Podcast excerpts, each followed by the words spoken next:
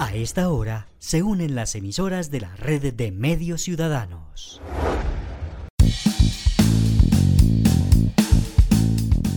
Entérate Eje, la radiorevista informativa con los hechos, actividades y personajes propios de nuestra región. Entérate Eje, un programa de la red de medios ciudadanos.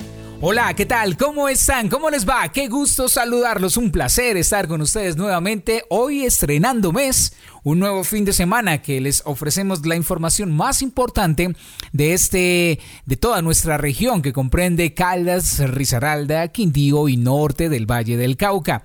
Gracias a todas las emisoras que hacen parte de nuestra red de medios ciudadanos, a todos nuestros colaboradores, les presentamos la edición número 157 de Entérate Eje con Olga Lucía. Soy Héctor Castro. Estamos con ustedes durante la próxima hora. Bienvenidos. Saludos, Héctor. Y mi saludo cordial para todos ustedes, amables oyentes de Entérate Eje, deseando que este mes de octubre que estamos iniciando a partir de hoy sea de completa alegría y prosperidad para todos. En el programa de hoy iniciamos con los temas que han sido noticia esta semana. Estos son los titulares que desarrollaremos hoy en Entérate Eje.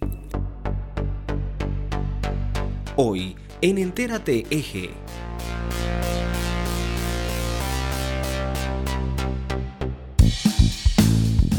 Gobernación de Caldas avanza en la entrega de ambulancias a los municipios gestora social del Quindío, apoya la entrega de ayudas especiales a la población del departamento. En San Juan de Dios, en Quindío, se celebran 116 años de servicio.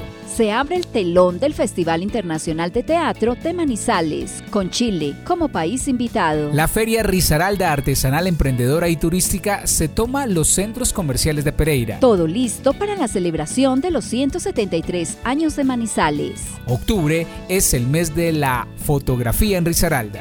Y como siempre, las noticias desde los municipios, la sección de Manizales, cómo vamos, lo que pasa en el gremio cafetero, música y las noticias al cierre. Bienvenidos.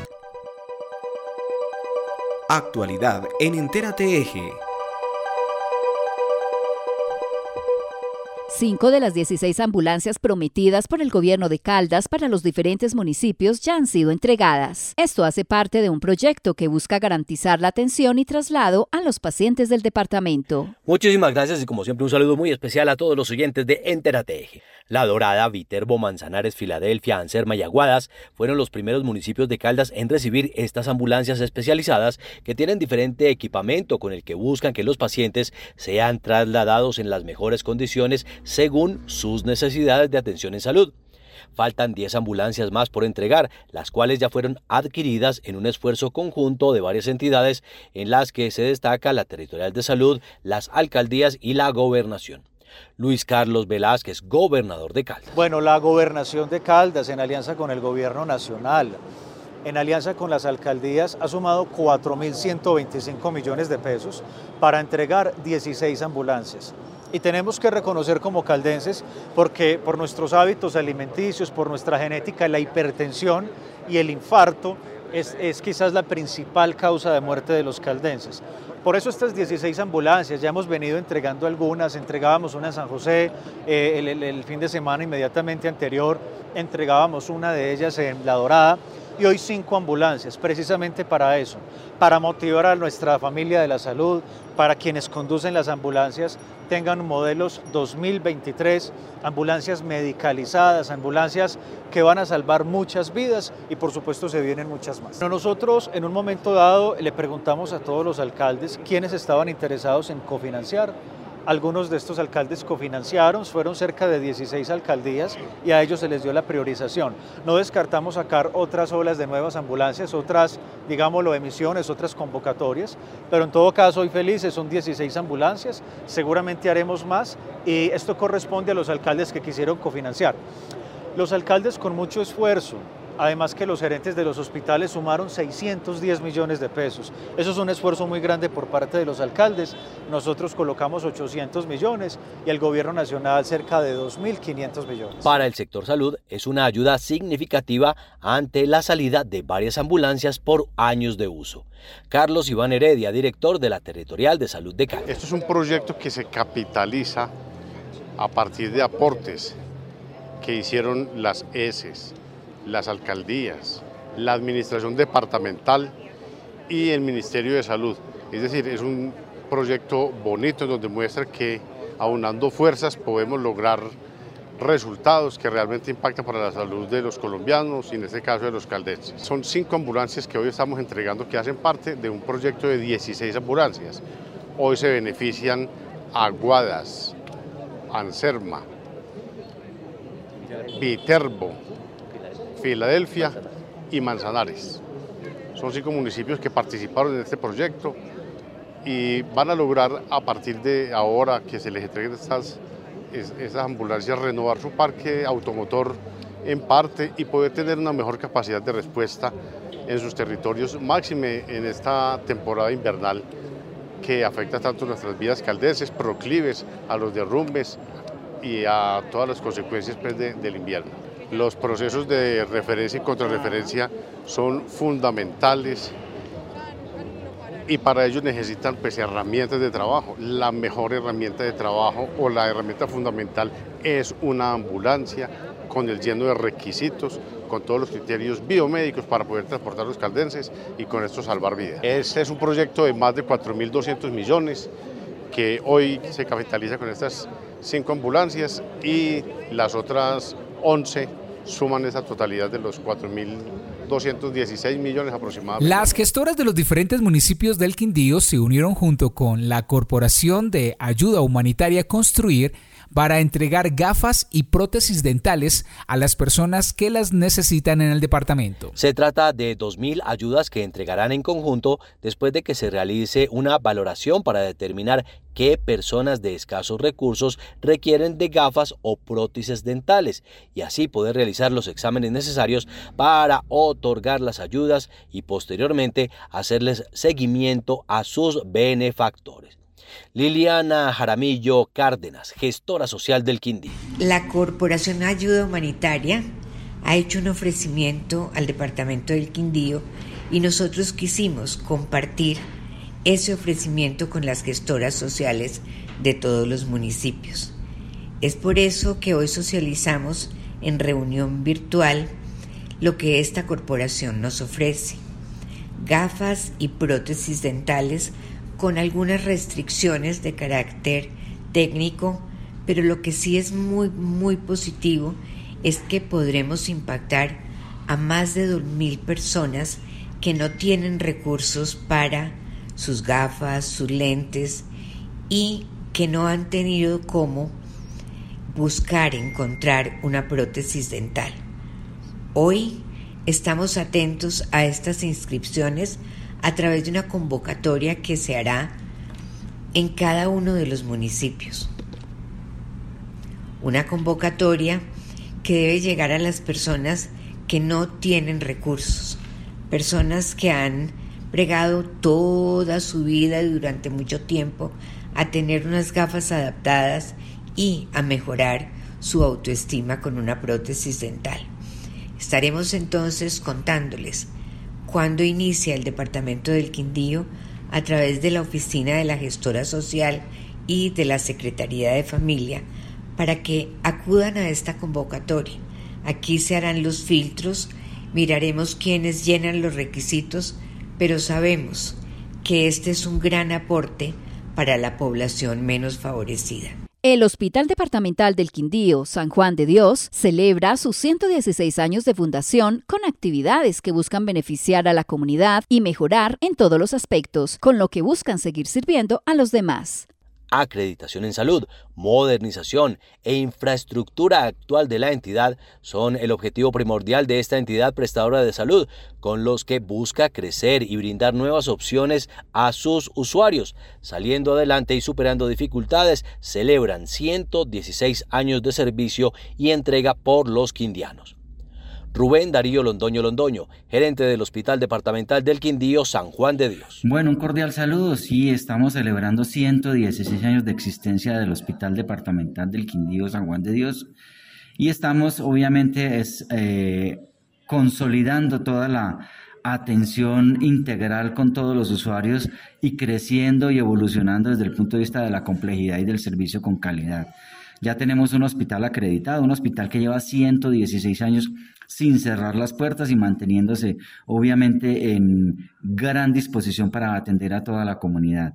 Tenemos un gran despliegue de actividades importantes en las que involucramos a todo nuestro personal y colaboradores que les permite, digamos, que tener un momento de relax, un momento de tranquilidad y un momento de conciencia de pertenencia hacia este hospital, que es lo que queremos que todo el mundo entienda. Seguimos hasta el viernes en la tarde conmemorando esto y con la vinculación de inclusive gremios importantes y los entes territoriales, la gobernación y la alcaldía, de la gobernación del Quindío y la alcaldía municipal, para poder eh, generar entre nosotros una gran conmemoración. Bueno, este es un avance importante desde el punto de vista de la calidad y la prestación del servicio.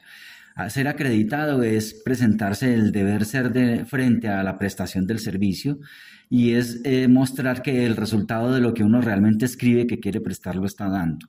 No somos un hospital perfecto, pero obviamente todos los días hacemos oportunidades de mejora para garantizar que los servicios estén de forma integral y se presten con calidad. Somos eh, una de las ocho entidades, eh, digamos que públicas en el país, de las cuales tienen acreditación de alta calidad y la primera en el eje cafetero desde el punto de vista público.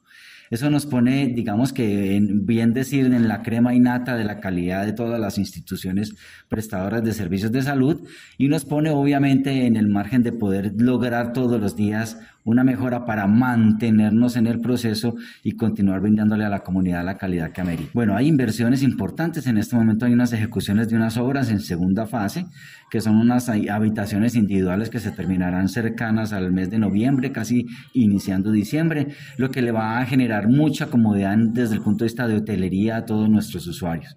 Y seguimos obviamente comprando equipos y evaluando la tecnología de punta para ingresar al hospital, cosa que se genere de forma integral y con tecnología los servicios que se puedan prestar. Seguimos creciendo en complejidad y garantizándole la complementariedad a todos los municipios del departamento del Quindío. Inicia la versión número 54 del Festival Internacional de Teatro de Manizales, que en esta oportunidad tiene como país invitado a Chile será del 3 al 9 de octubre, una oportunidad para difundir el mejor teatro del mundo. Durante toda esta primera semana de octubre se podrá disfrutar de más de 50 agrupaciones de diferentes partes del mundo como Brasil, México, Uruguay, Perú, Colombia, Chile, Suiza, Francia, España y Argentina presentaciones en teatros y calle para que todas las personas puedan disfrutar en los diferentes escenarios que ofrece la ciudad.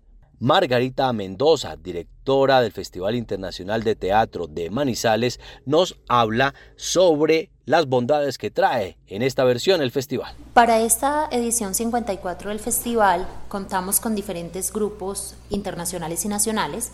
Entre los internacionales podemos mencionar grupos de países como Brasil, México, Uruguay, por supuesto Chile, que es nuestro país invitado de honor para este año también tendremos eh, delegaciones de países como Suiza, Francia, eh, por supuesto México, España, Argentina y la representación pues de Colombia y de Manizales que no puede faltar en ninguna edición de este festival. Chile llega a través de una alianza, un patrocinio de Pro Chile eh, en celebración de los 200 años de relaciones entre Colombia y Chile. Entonces ellos traen diferentes delegaciones. El eje temático del festival año tras año es creado por nuestro curador y director artístico, el maestro Octavio Arbeláez. En este año la imagen tiene un concepto muy lindo. Los creativos de Sancho salieron a las calles de Bogotá a recolectar eh, retazos de afiches viejos, de, conciertos, de, de, teatro, pues de diferentes eventos en la ciudad de Bogotá.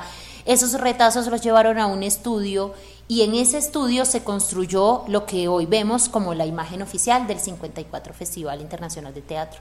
Esa es la temática de este año. Y el Seamos Todos es una invitación a incluirnos independientemente de nuestro actuar, de nuestro pensar o de nuestras creencias. Ese es el lema del festival este año porque estamos dedicados a las diversidades y no solamente hablamos de la diversidad de género, sino diversidad racial, social y por supuesto diversidad cultural. Entonces las obras, las presentaciones que, van, que vamos a apreciar este año están enfocadas a eso, es una, una mirada sobre la importancia de que seamos tan diversos y una invitación a la aceptación y al respeto. El Festival de Teatro de Manizales cierra un telón e inmediatamente comienza a abrir el otro. Entonces, cerramos una edición, por supuesto, presentamos las evidencias a nuestros aliados del cumplimiento de los compromisos de esa edición e inmediatamente se comienza la gestión para la edición eh, del año siguiente. Eh, ¿Qué hacemos? Tocar puertas hasta el final de diferentes entidades públicas y privadas eh, muchas de ellas se vinculan todos los años, algunas pues eventualmente unos años sí, otras no, otras se vinculan no con aporte económico, pero sí con aporte en especie, que por supuesto para nosotros también es muy valioso. Eh, y es una tarea pues por supuesto de nunca acabar, porque los recursos nunca sobran, entonces para, la, para nosotros en, en el área de la cultura, más recursos es la oportunidad también de hacer más cosas y de mejor calidad. Bueno, la invitación entonces, ¿por qué vale la pena asistir a las obras del Festival Internacional de Teatro y cómo adquirir la boletería? Vale la pena porque primero este es un proyecto de la ciudad que ya tiene 54 años y que es muy bonito que desde la ciudad veamos y, podamos sentir eh, esa apropiación del manizaleño por su festival. Vale la pena porque las puestas en escena que vamos a ver este año son de gran calidad artística y cultural, por supuesto.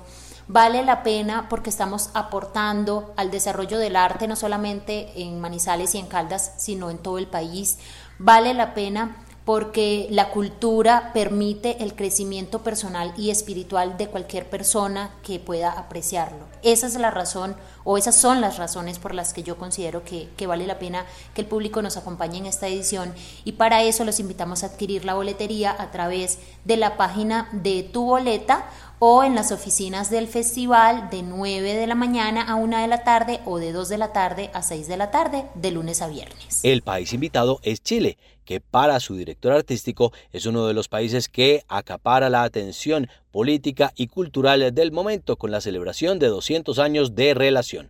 Octavio Arbela es director artístico del Festival Internacional de Teatro de Manizales. El Chile es el país invitado, la diversidad de propuestas chilenas y la actualidad de su situación política está en el ojo del huracán en el mundo entero.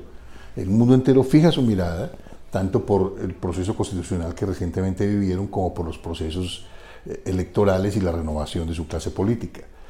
Eso es también lo que queremos reflejar cuando proponemos una visión que va desde un clásico revisitado como es Gabriela Mistral, pero revisitado en clave feminista porque es una metáfora de cuando Gabriela Mistral eh, vive en, Brasil y entonces ejerce un, cargo diplomático y de repente un grupo feminista la secuestra. Y estamos hablando de 1945. Claro, es una metáfora, es, no, no ocurrió en la realidad. Luego mm, tenemos un espectáculo maravilloso de Carla Zúñiga sobre la violación de un acto de teatro. También es una perspectiva profundamente feminista. Y las tesis, que fue un grupo de reflexión performática de, jóvenes universitarias profesionales del teatro que eh, movilizaron al mundo entero alrededor de, la violación, del abuso y en general de la, de la mirada desde la mujer y, su relación con el mundo de lo masculino. Eh, ese performance fue replicado en el mundo entero y tendremos un encuentro tanto performático como de reflexión con, con las tesis, que así se llama el grupo. Finalmente, y ya en, otro contexto y en otra tesitura, un grupo de circo contemporáneo que nos presentará eh, eh, un circo musical maravilloso y de altísimo nivel para toda la familia. El Festival de Manizales volverá a cobrar vida, volverá a ocupar las salas y los espacios públicos de nuestra ciudad y sobre todo será una fiesta, pero será una fiesta de la diversidad, será una fiesta de la tolerancia, será una fiesta del intercambio de ideas y oportunidades y sobre todo un espacio de encuentro para el abrazo, para los gestos y las palabras, recuperando el tiempo perdido que tuvimos durante la pandemia, esa especie de pausa en la que entró el mundo y creemos nosotros que los gestos y las palabras serán los que van a aproximarnos a estas nuevas realidades y sobre todo a una visión común que es el respeto a la diversidad y a la pluralidad. Pero también grupos teatrales de Manizales tienen su espacio en este importante festival internacional. Liliana Díaz, actriz de Actores en Escena de Manizales. Todos invitados a disfrutar del Festival Internacional de Teatro. Actores en Escena, 28 años de puro teatro. Mi nombre es Liliana Díaz, actriz, directora de teatro, maestra de teatro de la Fundación Cultural Actores en Escena de la ciudad de Manizales. Muy complacidos estamos por participar de la versión número 54 del Festival Internacional de Teatro de Manizales, con nuestra obra Insurrectas, amalgama de textos, versos, citas, voces de mujeres y sobre mujeres se tejen a partir de la imagen de la mujer guerrera y sus fantasmas, discurriendo sobre el papel de la mujer en la historia. Sábado 8 de octubre, Galpón de Bellas Artes, 8 de la noche. Actores en escena, 28 años de puro teatro. 50 artesanos rizaldenses participan este fin de semana en la Feria Risaralda Artesanal, emprendedora y turística, que brinda la oportunidad a estos emprendedores de ofrecer sus creaciones. Se trata de una feria especial con la que se busca apoyar a estos artesanos y que puedan durante este primer fin de semana de octubre mostrar sus creaciones en cinco centros comerciales de Pereira, como lo son Victoria, Bolívar Plaza, Parque Arboleda, San Andresito y El Progreso. Un espacio que sirve como parte del programa de reactivación económica para todos. Ricardo Alan González, el secretario de Desarrollo Económico de Rizaral. Desde la Secretaría de Desarrollo Económico y Competitividad, en conjunto con la Asociación Nacional de Centros Comerciales Capítulo eh, Cafetero, hemos venido ya implementando estas jornadas importantísimas para visibilizar y para impulsar la reactivación económica a través eh, del apoyo a nuestros eh, emprendedores y, artesanos. Por eso este fin de semana vamos a tener eh, esta otra feria en cinco centros comerciales que incluyen esta vez también a nuestro centro comercial San Andresito, un centro comercial emblemático de la ciudad de Pereira, de los más tradicionales, pero también en, los más grandes y los más modernos de la el área metropolitana que nos van a estar acompañando. Por eso quiero invitar desde el corazón a todos los risaraldenses, a todos nuestros vecinos del norte, centro del valle, eh, de nuestros eh, departamentos vecinos, Quindío, de Caldas, para que vengan este fin de semana a su turismo comercial, a conocer aquí el departamento, a disfrutar de nuestros centros comerciales y desde luego a apoyar a nuestros emprendedores. Manizales celebra sus 173 años y para ello ha diseñado una programación especial para esta efemérides que se llevará a cabo entre el 12 y el 17 de octubre. Se realizarán actividades culturales, musicales, con y sin boletería, conciertos, eventos deportivos y un sinnúmero de actividades que buscan celebrar de la mejor manera este cumpleaños de Manizales, una oportunidad para reencontrarnos en medio de las celebraciones de ciudad. Camilo Naranjo, gerente del Instituto de Cultura y Turismo de Manizales. Así es, vamos a estar celebrando estos 173 años de historia con una variedad de eventos, la gran mayoría gratuitos. Tendremos eventos culturales, de entretenimiento, tendremos eventos deportivos, tendremos también eventos turísticos y rutas turísticas, tendremos también eventos infantiles de entretenimiento que nos permitirán celebrar estos 173 años de nuestra historia tendremos espacios importantes, tendremos cinco escenarios principales, entre los cuales se destacan el monumento a los colonizadores, la Plaza de Bolívar, el sector del cable, el centro de exposiciones y ferias, expoferias y el ecoparque Los Yarumos. Y también tendremos un contenido de deportes a motor, donde se destacan el mundialito de fútbol, el quinto la quinta copa de baloncesto, donde tendremos también deportes de bici de montaña con el Tour de la Montaña, tendremos circuito ciclístico y deportes a motor a través de muestras de freestyle, válida de motovelocidad en arena y carreras de carros. También tendremos contenido a través del entretenimiento de conciertos con conciertos de reggaetón los días sábado y domingo en el ecoparque Los Yarumos. Y también tendremos algo muy importante que será eh, a través de una alianza con Fenalco y de Revista Gourmet, donde tendremos una ruta gastronómica con 20 restaurantes de nuestra ciudad quienes estarán participando en un concurso para ser elegido como este embajador y la presentación del mejor plato de homenaje a estos 173 años de historia de Manizales. Queremos invitarlos a todos, los manizaleños, a los visitantes, que inviten a sus familias, primero, a izar la bandera de Manizales este 12 de octubre en sus casas y segundo, a participar y que tengan un comportamiento ejemplar en todas las actividades que hemos diseñado para el disfrute de todos. Una muestra muy representativa de la ciudad es el tango y este también tendrá un espacio durante la celebración. Valentín Arias Delgado, campeón mundial de tango. Mi nombre es Valentín Arias Delgado, campeón mundial de tango en Argentina en el año 2020. Soy artista de la ciudad de Manizales, la verdad me siento muy orgulloso de representar a nivel mundial esta ciudad que amo con tanto amor y para mí es un orgullo poder en estos momentos también decir que estoy representando eh, a la ciudad y al país en un programa, en un reality en España llamado Go Talent en España. Y con esto queremos que la cultura manizaleña y la cultura de los artistas crezca muchísimo. Quiero hacerles una invitación muy especial para el cumpleaños número 173 de la ciudad, para que asistan, para que vean lo rico que somos en cultura, en arte, en muchas cosas, para que puedan compartir, disfrutar con todas sus familias. Y de verdad que muchas gracias por siempre tener el apoyo de todos ustedes para estas grandes celebraciones. El tango es parte fundamental de la historia de Manizales, tanto que contamos con la única calle del tango del mundo, así que para nosotros es un orgullo, es una ciudad muy tanguera, es una ciudad que tenemos la cultura del tango muy arraigada, que en estos momentos no solamente la gente adulta lo baila, sino que desde muy niños ya están incursionando a esta danza, así que es parte fundamental el tango y toda esta cultura para la ciudad de Manizales. Todos invitados a celebrar en la ciudad de las puertas abiertas su cumpleaños 173. Regresa a Risaralda el concurso de fotografía llamado Light Painting, que busca generar en los artistas de la Cámara una posibilidad de generar espacios de creatividad, recreación y reconocimiento al buen trabajo. Este concurso que tuvo como gestor al fotógrafo colombiano radicado en España y que con él busca generar espacios de encuentro y creatividad para los amantes a la fotografía y a quienes buscan explorar con diversas técnicas una alternativa más para mostrar su trabajo. Elizabeth Diosa, secretaria de la Mujer, Familia y Desarrollo de Risaralda, nos habla sobre este evento.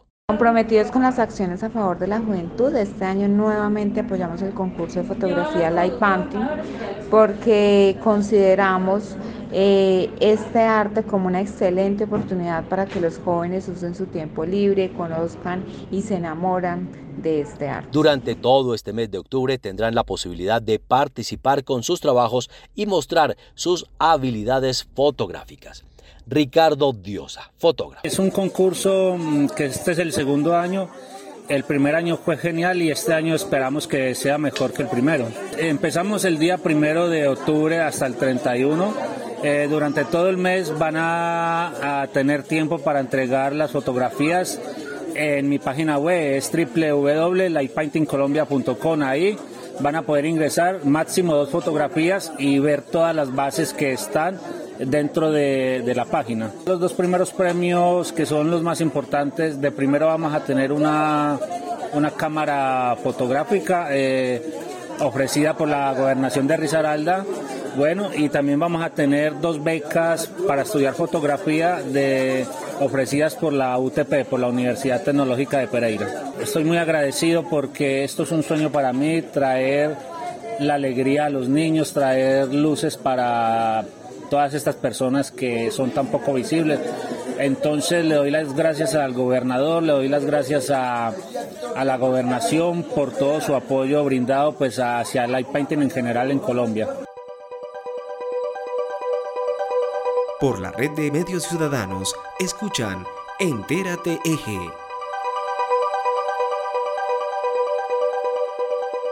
Ahora en Entérate Eje damos paso al equipo de Manizales ¿Cómo vamos? y su habitual sección.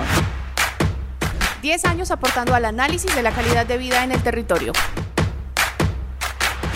Cuando indagamos acerca del mercado laboral, los resultados que corresponden al rediseño de la gran encuesta integrada de hogares, entiéndase IH, marco 2018 para la ciudad de Manizales, inclusive para todo el país, podemos afirmar lo siguiente. Lo primero, que la tasa global de participación, que en el fondo es la relación perceptual que existe entre la población dentro de fuerza de trabajo y la población en edad de trabajo, disculpen acá lo técnico, pero hay que hacerlo de esa manera, siempre ha sido superior en los hombres en el caso de la ciudad de Manizales, ubicándose en valores alrededor del 70%.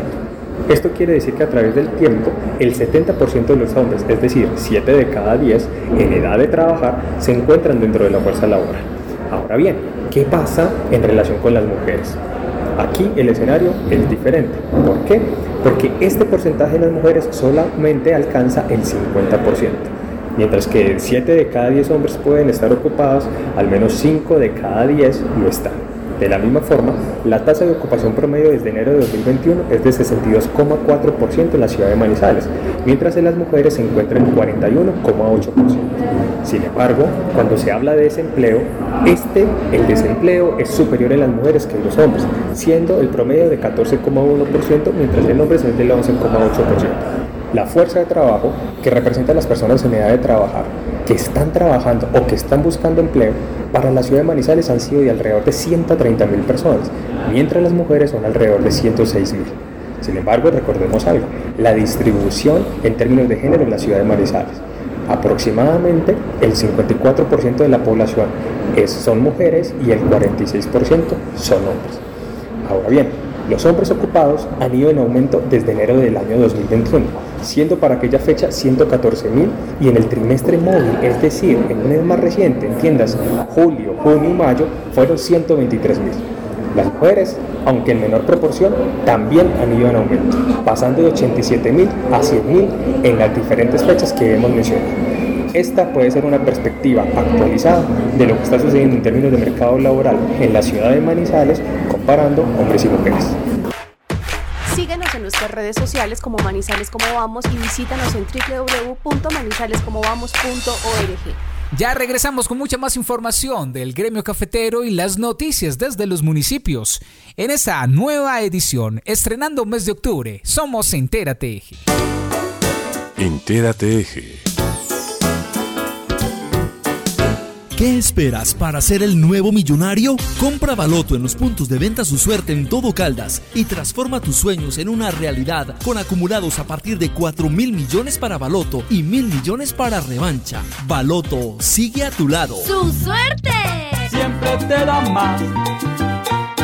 Santa Sofía es el único hospital público en la región con servicio de gineco-oncología. Contamos con equipos especiales para la detección temprana o procedimientos quirúrgicos, como la nueva torre de la paroscopia con verde indocianina. Consultas 887-9200, extensión 752.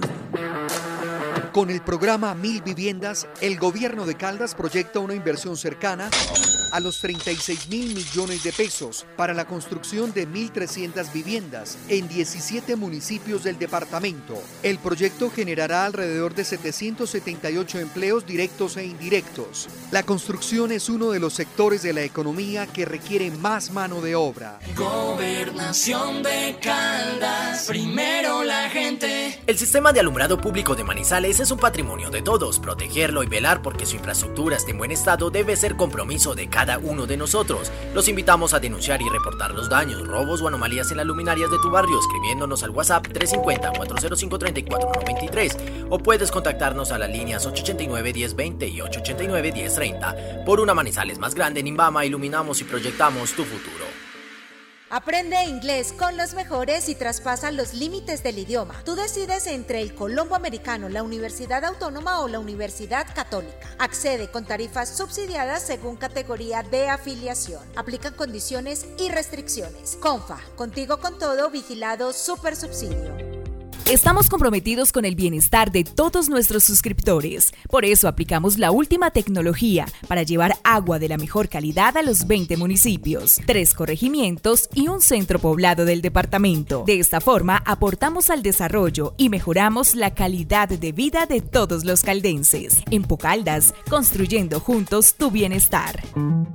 La Fundación del Bambuco Colombiano presenta el 31 concurso nacional del bambuco, homenaje a Luis Carlos González González. Ronda semifinales modalidad virtual del 18 al 20 de octubre a las 7 y 30 de la noche por los canales Facebook y YouTube. Gran final presencial, sábado 29 de octubre 7 de la noche, Teatro Santiago Londoño de Pereira. Entrada gratuita con boletería de control. Informes 318-678-9377 y en www.concursonacionaldelbambuco.org. Trigésimo primer concurso nacional del bambuco. Proyecto apoyado por el Ministerio de Cultura, Programa Nacional de Concertación Cultural, Gobernación de Risaralda, Risaralda Cultural, proyecto ganador de la convocatoria de concertación municipal de la Secretaría de Cultura de Pereira.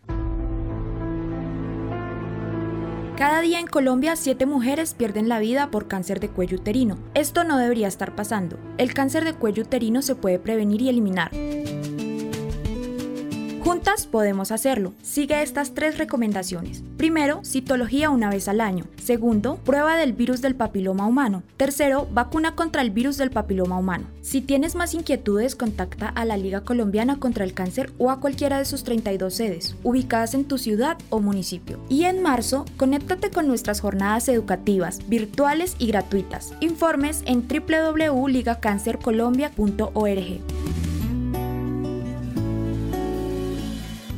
Apoya la red de radio universitaria de Colombia. Entérate Eje. Iniciamos la segunda parte de Entérate Eje con las noticias del gremio cafetero, presentadas por el periodista Adrián Rodríguez, quien hoy nos habla sobre el Día Internacional del Café y Expo Café 2022. Adelante, Adrián.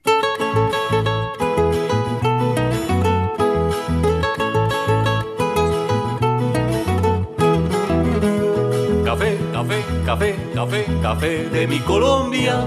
Café, café, café.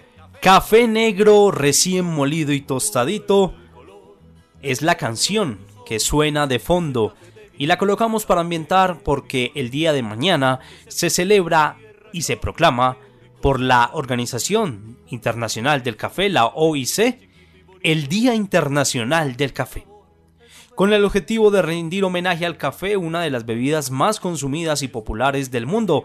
También es una oportunidad para promover prácticas cafeteras más sostenibles y para visibilizar la difícil situación en algunos casos de los productores de café en el mundo. Desde hace varios años, el Día Internacional del Café ha girado en torno a los graves problemas que afectan los productores de café en todo el mundo.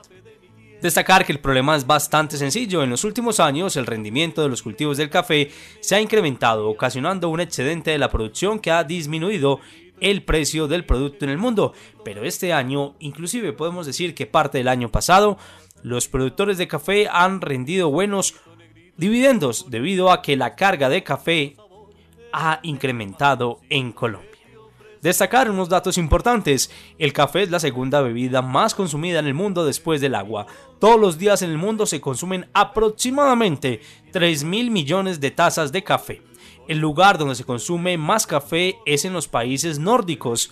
Curiosamente, en realidad el grano del café es la semilla de la fruta del árbol de cafeto, un árbol que puede llegar a medir hasta 6 metros de altura. Se ha demostrado que consumir café puede acelerar el metabolismo de una persona entre 3% a un 11%. Es el segundo producto más comercializado del mundo junto con algunas bebidas azucaradas. Brasil es el mayor productor de café de todo el mundo. Su cosecha equivale al 30.16% de café mundial. Y el 54% de los estadounidenses consumen café tostado todos los días lo que convierte a este país donde se toma más café. Como último dato interesante, destacar que en Francia hay una cafetería donde si no muestras modales como decir hola al llegar y pedir por favor, el café te cuesta un poco más. Por eso amigos oyentes, es tan importante que Valoremos y apreciemos el trabajo de nuestros queridos caficultores y degustemos no una sola taza en el día, sino tres o cuatro. Se ha demostrado por diferentes estudios, inclusive científicos, que consumir café alarga la vida. Pero no queríamos dejar que pasara este día desapercibido. Por eso, escuchemos algunos de nuestros caficultores que nos han entregado sus mensajes para destacar el Día Internacional del Café que se celebra mañana primero de octubre.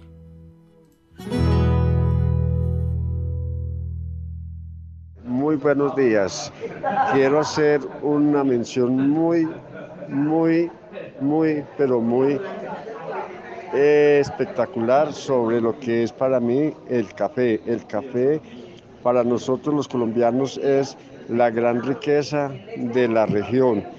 En este caso, para el municipio de Salamina es la, mejor, la mayor riqueza que podemos tener. Ojalá nadie nos cambie los cultivos de café como se están haciendo ahora. No, ojalá que nunca nos los cambien, pero para mí el café es la mayor riqueza que nosotros tenemos en el municipio de Salamina. Hablo del municipio de Salamina. Y en general también es la mayor, mayor riqueza que tiene Colombia, el café.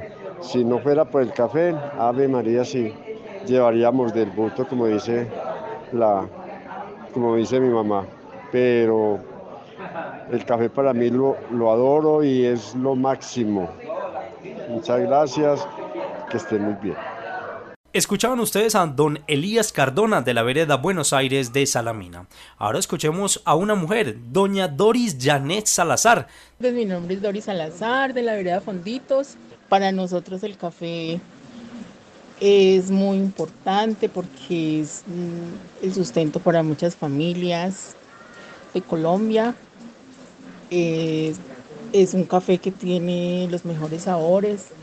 Es el café que nos acompaña día a día en nuestros amaneceres, en nuestras reuniones.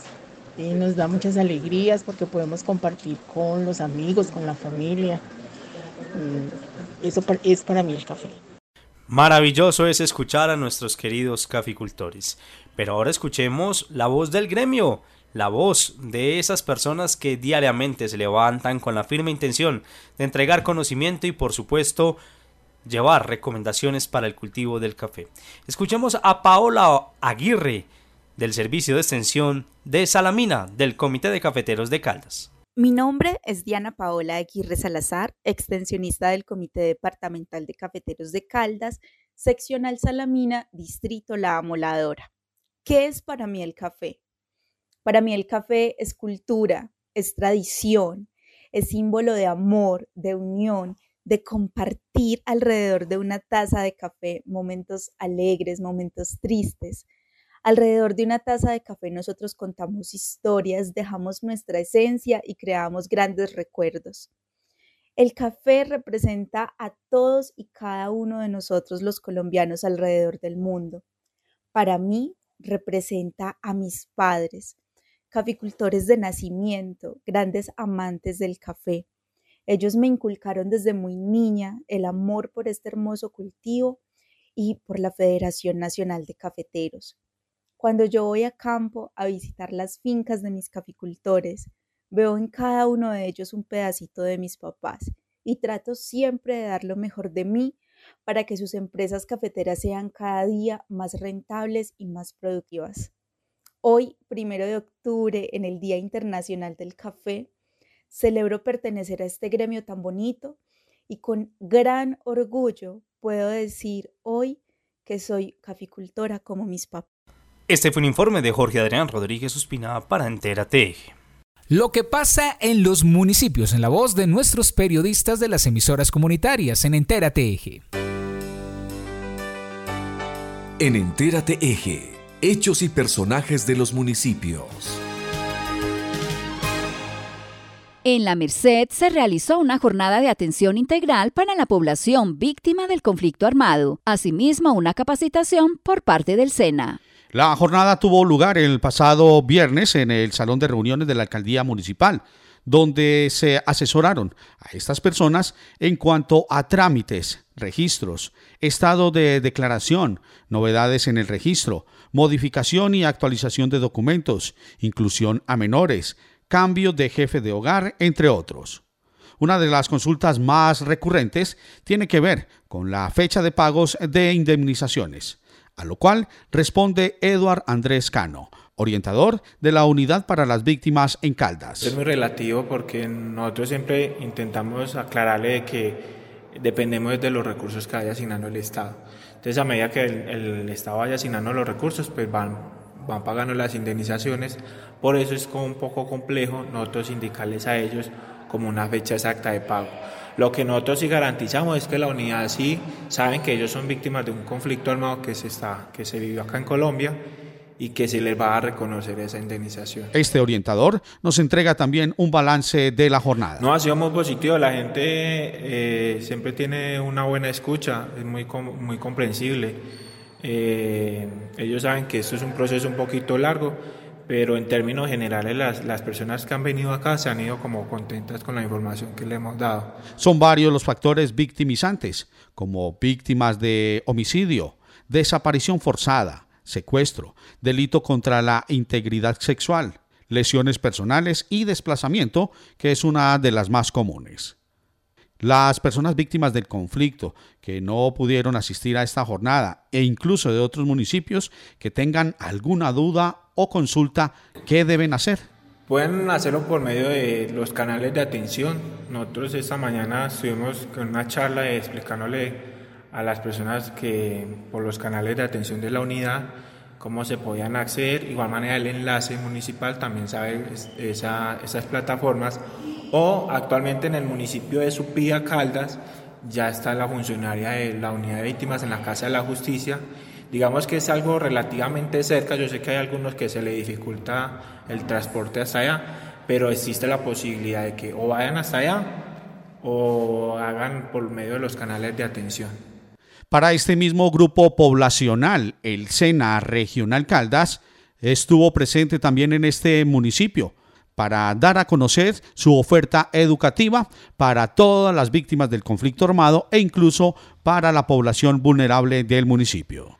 Desde la Merced Caldas para Entera TG informó Héctor Freddy Castaño. Aprovecho y le doy paso a nuestros compañeros en Pensilvania. Jerónimo Trujillo Giraldo, estudiante de la institución educativa Escuela Normal Superior de la Presentación, participó en los Juegos Intercolegiados de tenis de mesa en la rama prejuvenil, teniendo el máximo logro como campeón y de una vez clasificando a la siguiente fase. Mi nombre es Jerónimo Trujillo Giraldo, del grado noveno A de la institución educativa Escuela Normal Superior de la Presentación. El día 27 de septiembre fui a jugar Juegos Intercolegiados fase departamental. Quedé en el primer lugar en la categoría prejuvenil. Me sentí muy cómodo jugando. Era la primera vez que salía, entonces me sentí bien, normal. Hice el juego que pude. Viaje a Manizales con mi entrenador Andrés Felipe Mesa Echeverry y mis compañeros Angélica Castaño, Jacobo Zuluaga, Michael Yanixa, los cuales son de la institución educativa Pensilvania. Viajé también con mi amigo Simón Gallo eh, de la institución Escuela Normal Superior de la Presentación. Los logros obtenidos por mis compañeros fueron Angélica Castaño, campeona, eh,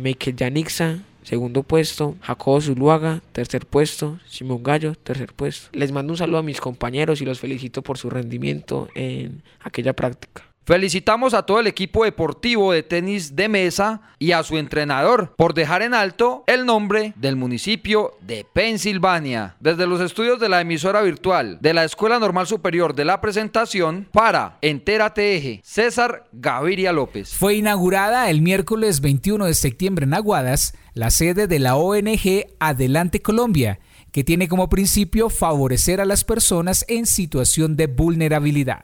Manuel Eduardo Ríos Arcila es el director nacional de la ONG Adelante Colombia, que tiene como sede la capital de la República. Y por el sentido de pertenencia por su amada tierra Aguadas, el pasado miércoles 21 de septiembre se inauguró la oficina de esta entidad que prestará sus servicios a población en situación de vulnerabilidad y de escasos recursos económicos. La red de medios estuvo presente en este sencillo pero simbólico acto y acercó sus micrófonos a este joven que lleva las riendas de este organismo creado precisamente en Aguadas. Manuel, háblenos un poco a los oyentes de RMC Noticias sobre la inauguración de la sede de esta ONG en Aguadas. Bueno, en primer lugar, un saludo muy especial a todos los oyentes de RMC Noticias que nos están escuchando.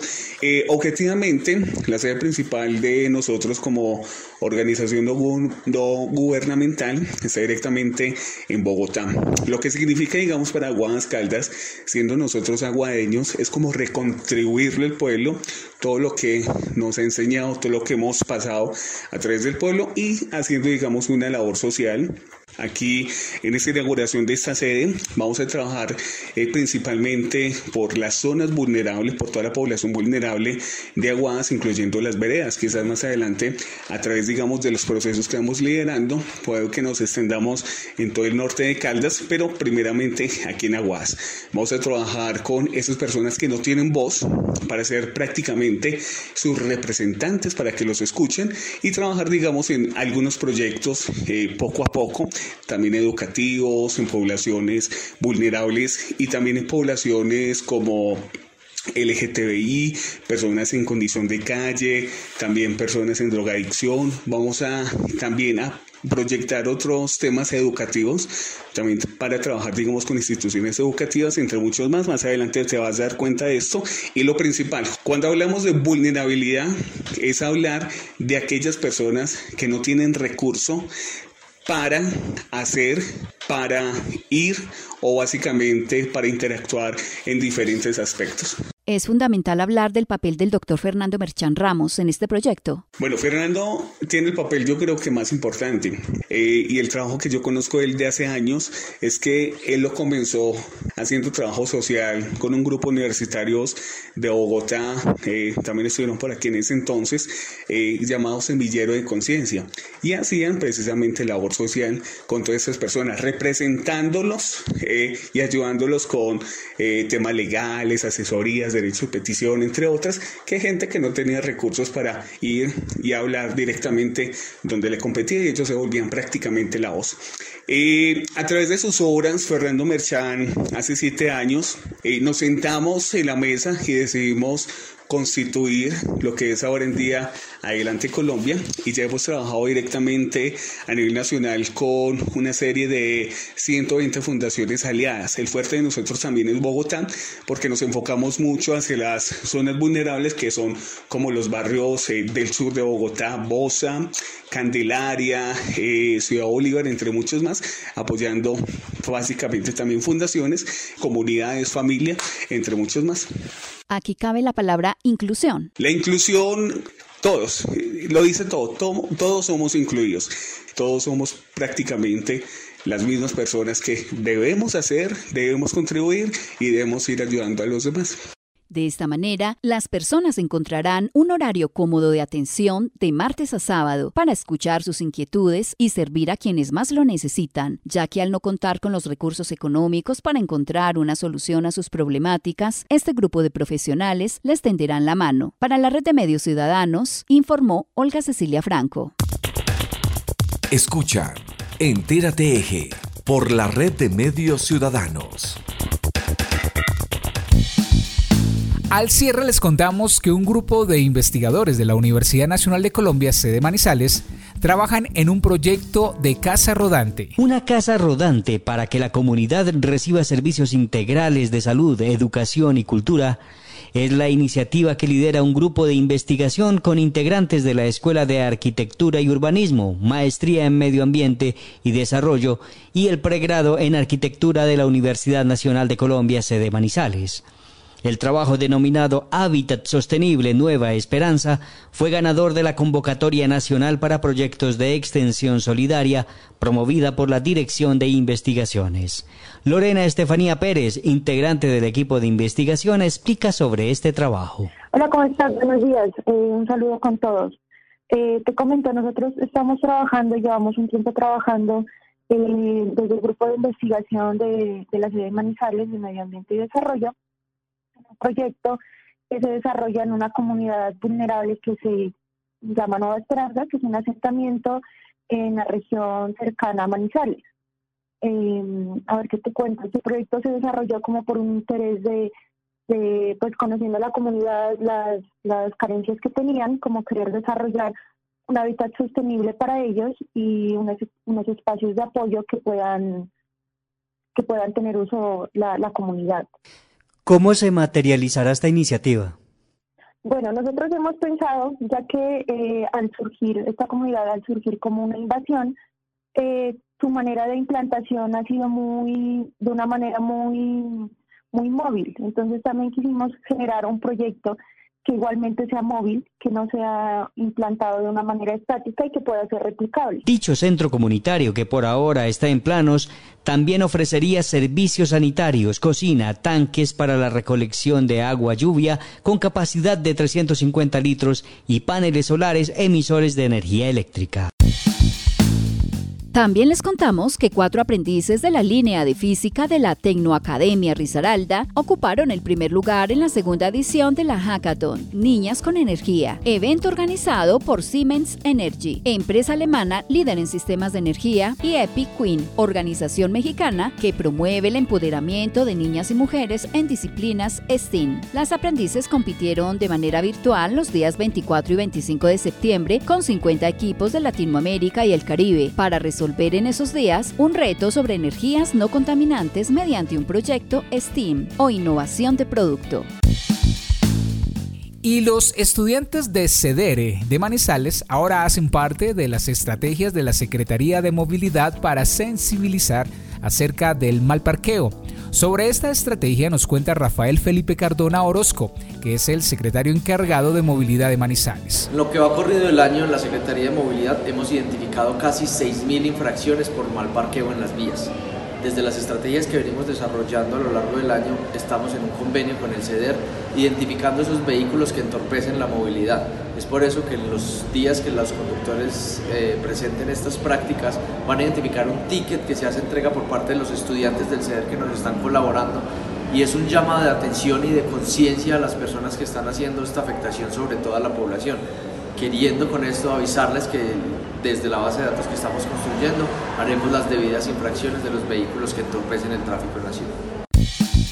Así llegamos al final de Entérate Eje. La emisión de hoy llegó a ustedes a través de las emisoras Inmaculada FM Estéreo, Anserma Estéreo, Brisa FM, Mirador Estéreo en Chinchiná, Dorada Estéreo, Pensilvania Estéreo, Angular Estéreo de Palestina, Paisaje Estéreo en Belalcázar, Quimbaya Estéreo, Alcalá FM en el norte del Valle, Armonía Estéreo en Salamina, La Campeona Estéreo de Samaná, Azúcar Estéreo en La Virginia, Quinchía Estéreo, Radio Cóndor de la Universidad Autónoma de Manizales, UMFM 101.2 de la Universidad de Manizales, Peter Estéreo y Voces FM en Manzanares. También nos pueden escuchar en cualquier momento en las plataformas digitales Spotify, Anchor, Google Podcast, Apple Music, Radio Public, brisafm.net, inmaculadafm.com y ENSP Radio Virtual. Agradecemos a todo el equipo de producción que siempre hace parte de nuestro programa y gracias a ellos les llevamos la información a ustedes, Juan Alberto Giraldo, Adrián Rodríguez, Héctor Freddy Castaño, Olga Cecilia Franco, César Gaviria, Arley Marín y Mayra Tapasco. La coordinación es de Luz Adriana López, la edición de Héctor Freddy Castaño, la dirección general de John Jairo Herrera. Soy Héctor Castro. Hasta la próxima semana en Entérate Eje. Entérate Eje es una producción de la agencia Mix Medios para la red de medios ciudadanos. Hasta una próxima emisión. Entérate Eje, la radiorevista informativa con los hechos, actividades y personajes propios de nuestra región. Entérate Eje, un programa de la red de medios ciudadanos.